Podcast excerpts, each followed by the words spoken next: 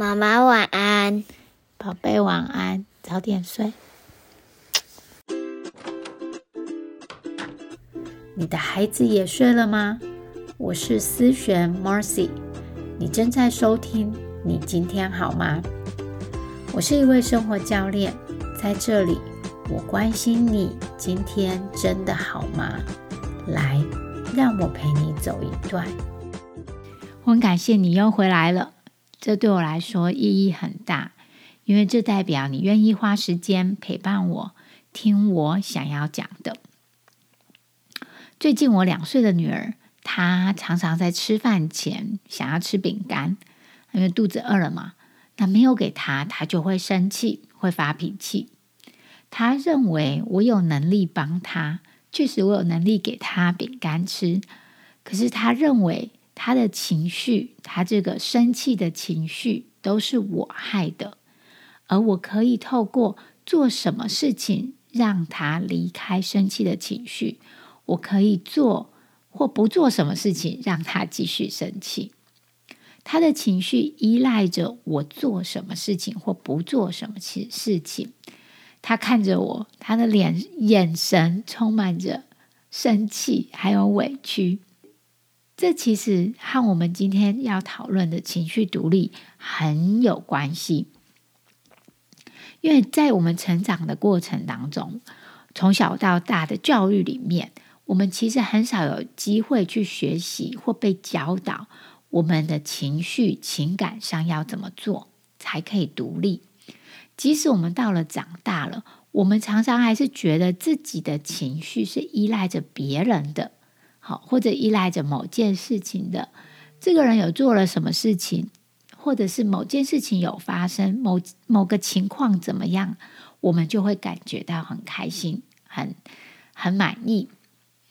当我们相信是外在的人事物来影响我们的心情的时候，我们就像小朋友依赖着父母在解决情绪上的问题。小朋友呢，我的女儿她饿了、哭了，我给他饼干，他就会比较开心。如果他需要我陪他玩，那我只要在那边陪着他玩，他就会很满足。大一点的孩子，就像我的儿子。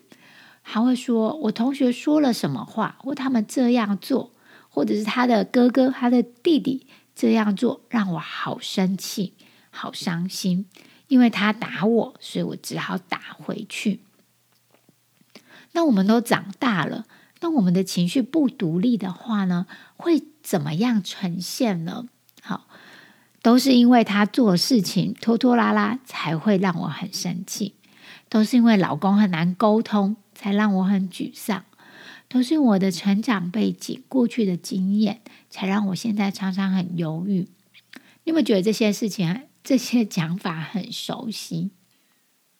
因为我们认为外在的人事物是我们拥有这些情绪的原因。老公贴心了，嗯，小孩听话了，我们才会开心，才会快乐。当我们以为，要改变外在才会让自己开心的时候，当我们相信这些情绪都是外在给你的时候，我们呢常常会尝试着去控制我们身边的人事物，去控制老公，去改变小孩，要怎么做才会让我满意，才会让我开心？但这会出现问题，因为要控制别人的行为实在太困难了。甚至有时候，我们连自己的行为也不一定控制得住啊。如果我们没有办法控制得住，无法改变一些事实的时候，我们就会常常感觉到很无力。最后，如果我们常常经历同样的事情，我们会开始抱怨同样的状况，而且又在情绪无法独立之下，我们就会产生很严重的受害者心态。拥有受害者心态的人，脑子里一定有一个故事。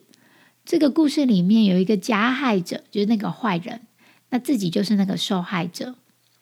这个加害者常常不只是人而已，可能是某件事情、某个物品，或者是呢某个情况。而这个受害者被迫着接受生活里经历的一切不幸遭遇。受害者心态，它是一种思考模式，它可能是从小养成的习惯，或者是我们身边的人如此，不知不觉也模仿起来了。你要知道，你有没有受害者心态吗？最常见的就是抱怨，或者是抗拒原来自己是可以改变的。我们常会抱怨着这个猪队友，他就是不帮忙、不准时出门时要上厕所，让我们迟到。我们可能会抱怨小孩个性龟毛，和我南辕北辙，我不知道怎么样教养，或者是和我一样倔强，好无法调教。小孩吃饭吃得很慢，不写功课，拖拖拉拉。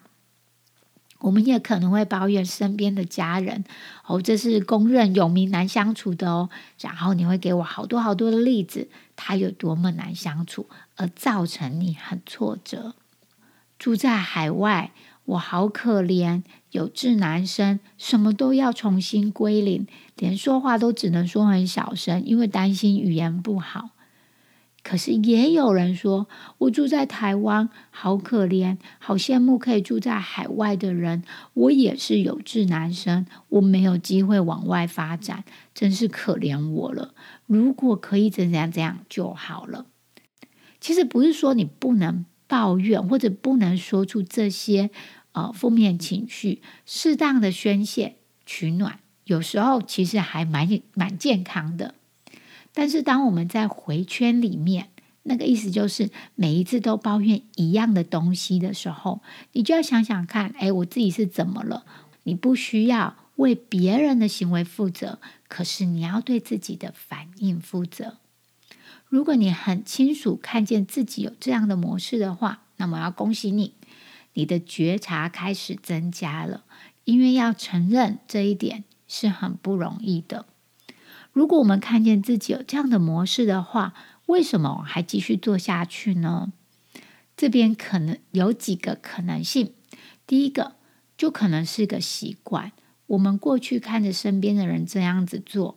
啊，婆婆妈妈他们都是这样责怪过去的事情，我们自然而然也会模仿起来，这个习惯成自然嘛。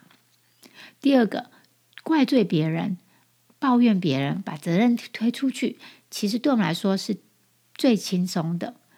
虽然没办法完成很多事情，虽然没有掌控感，但却不需要把责任拿在手上。第三，当一个受害者会获得关注、别人的同情。当你在抱怨之下，总是有人会来关心，心里会好过一点。不过，当我们处在受害者心态时，我们把责任放出去后，最常出现的就是 inaction。对于自己想要的生活或是目标，就没有行为，就不会去做。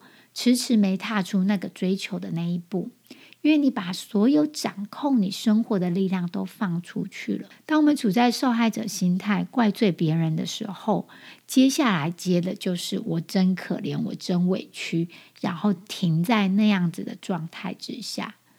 而如果你是发现问题，我们看见了问题，我们就会去做、去解决，会比自怜自爱的这个状况，我们去做的。比例会多很多。当我们在受害者心态当中，别人不改，我就没办法做任何事；伴侣没有改，让我常常很抓狂、很难过；小孩没有长大，我真的很难想做我想要做的事；我的生活没有后援，很辛苦；我的上司都没有认同我，所以我一直无法升升职。这这些听起来好像很正常，但如果我们常常这样归因，把原因都放在外在的环境、人物上时，把生活的力量都交托在别人手上时，最后就是会很怨怼，因为别人没改变，自己好像也只能停留在原地，什么都不能做。要怎么走出来呢？最好的解决办法就是成为情绪独立的大人，把主导权拿回来，看见自己的责任。首先，当你承认是自己不足，而不是别人或情况的时候，你把你的力量放在你的手上，对，有时候我会心情不好。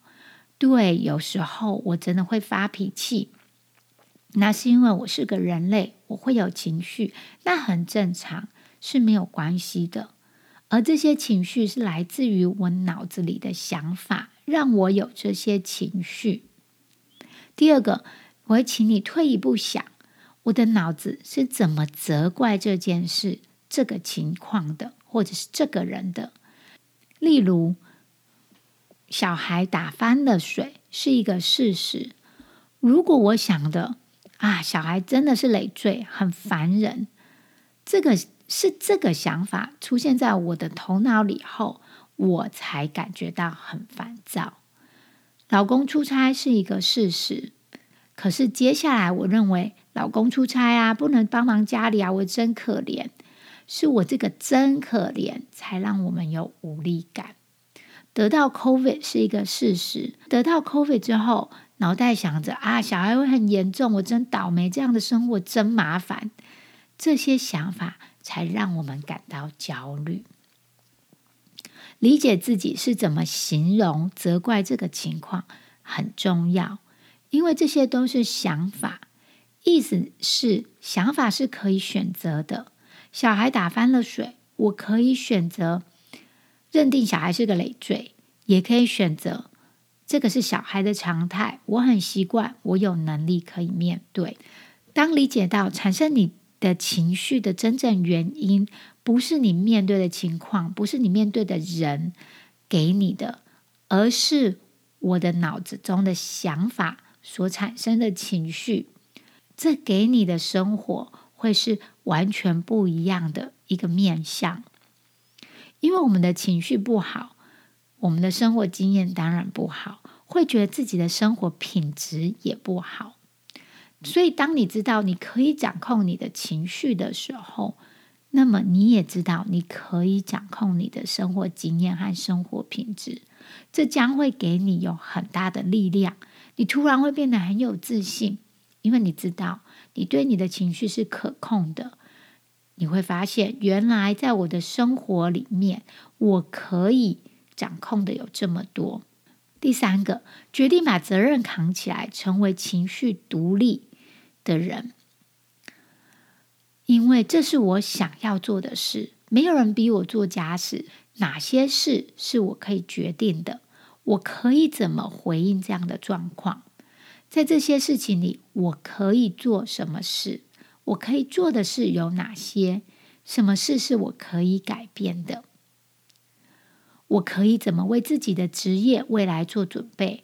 我想要用什么情绪来面对我的孩子和我最心爱的家人？当我们的焦点从都是他，他不改变，我很痛苦，都是这个状况，转到我们的焦点转到我是想了什么，我可以掌控的在哪里？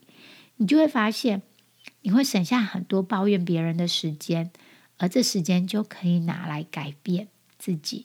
拿回自己生活的主导权，成为情绪独立的大人，这样的感觉很好。你要不要试试看呢？所以这集我们讲到了情绪依赖，依赖着别人外在的反应才有好的心情，所带来的无力感感，特别是把自己放入受害者这个角色时候，卡住啊、困住的痛苦。其实，光是能够承认自己落入了情绪依赖。落入了受害者的角色，就需要一些勇气了。再来，要承认我的情绪，我不快乐，我生气是我的责任，更需要很大的勇气。你可以先肯定自己有觉察到这一点，这是不容易的。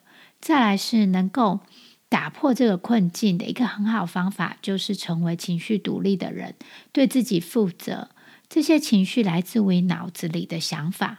把这些想法找出来，我们去理解自己，是因为这些想法我才被卡住。在这个同时，你就会得到很多的力量，因为你知道准备好了，改变了这个想法之后，你就能够在生活里会有更多的掌控权。希望这集你会喜欢。如果喜欢也和你身边的朋友分享。如果是你身边的朋友和你分享的话那代表这位朋友很爱你哦。如果你有什么建议或想法非常欢迎你在 apple podcast 留下评分或直接到 fb 上新生活练习室私讯给我你的回馈或建议。我都会非常感谢也会亲自回复你哦。我们下次再见。